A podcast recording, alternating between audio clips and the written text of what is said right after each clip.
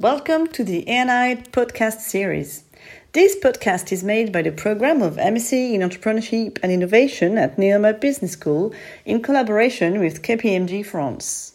In this episode, we present you with some insights on open innovation at LVMH Group. We are very honored to have with us Laetitia Roche Grenet, Director of Open Innovation at LVMH. She's an expert in innovation in the luxury industry. She has given talks and interviews on important occasions such as BFM Business, European Research and Innovation Days hosted by European Commission. Laetitia, what is open innovation like at LVMH? So, um, what is um, important to, to remember is that in, in our ecosystem, we have like two legs. One is internal with entrepreneurship, and the other one is uh, startups. Um, and, and both of them are business solutions that we bring to the maison. Uh, and you know, you have many companies where the, the, the decisions that are taken are top down. And in our group, we are really bottom up. So the, we believe that the people in the field, in the maison, in the countries, in the market, know better than the people in the holding inside their, uh, their office. And, and that's how, how our ecosystem has been built. Uh, voilà. So let, let me first maybe talk about uh, DARE and entrepreneurship. Uh, so what we've created is something where anybody out of the 200,000 people in the group can have an innovation ID. And any maison can connect to this innovation ID. So you have three ways to enter this, uh, this ecosystem. The first way, you are a maison, uh, imagine Sephora, uh, and you want to uh, reinvent uh, I don't know, uh, have a new uh, service uh, or allez, IoT product. Okay, so you can on the platform, the DARE platform, you can create a call for ID that you put on the platform. So that's one way to enter into this ecosystem.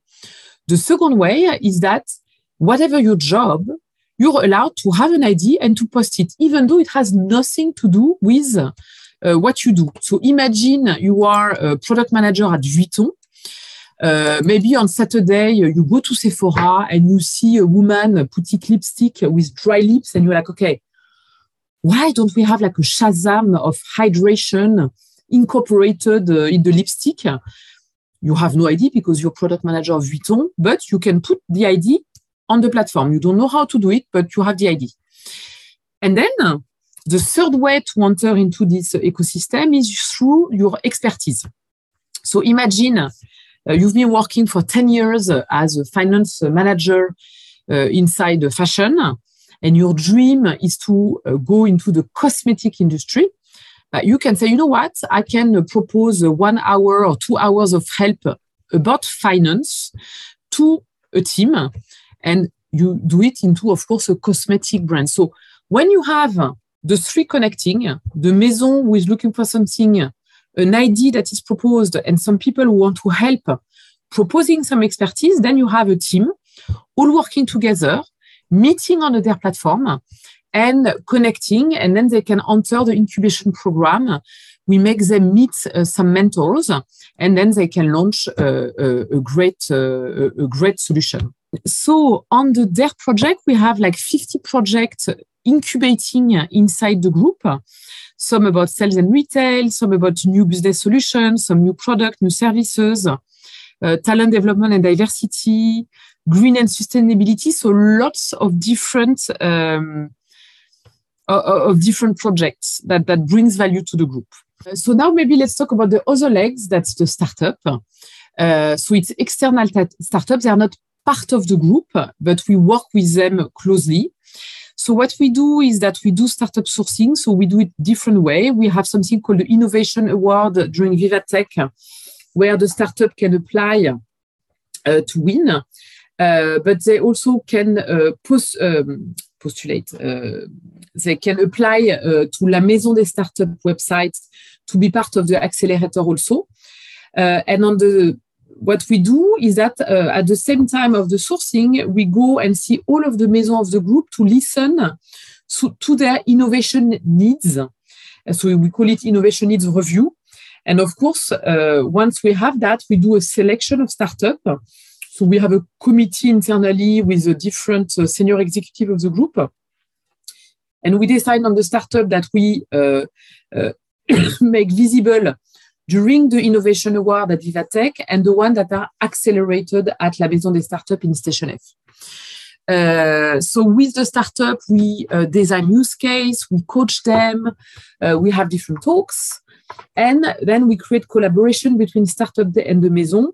And, and, and once we have that, we showcase them uh, so that uh, because when you are in the holding of the group, when you have a very great collaboration between one startup and Sephora, to take the same example, if you show it to somebody from Dior, Vuitton, or Hotel Belmond, it will give, give them some inspiration and idea, and it will allow them to accelerate. Uh, uh, accelerate. So showcasing is also a very important part of the job. Uh, we have signed more than 300 partnerships between startup and the maison. I think globally, what you have to understand and, and, and uh, in, in everything that we've built is that we are uh, an amplifier of agility and innovation. So in a way, all the maison, they don't need the holding of the group to, to be innovative and to be agile. Okay, they don't need us. However, the fact that we're here allow it to accelerate, to go even further. So are really more like an uh, innovation accelerator in a way. Um, we help transform the culture by bringing new methodology, new ways of working.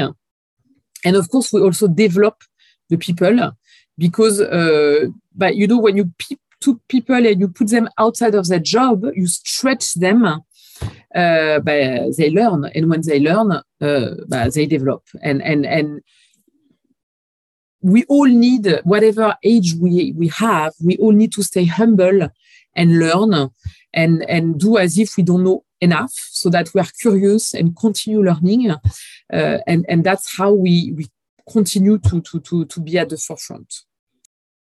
Thank you very much, Laetitia, for explaining to us the open innovation process at LVMH. We are MSc Entrepreneurship and Innovation at Neoma Business School. We regularly host the E&I Talk, inviting entrepreneurs and managers to share their insights and experience. Please check our LinkedIn page, join us in the E&I Talk, and subscribe to our podcasts.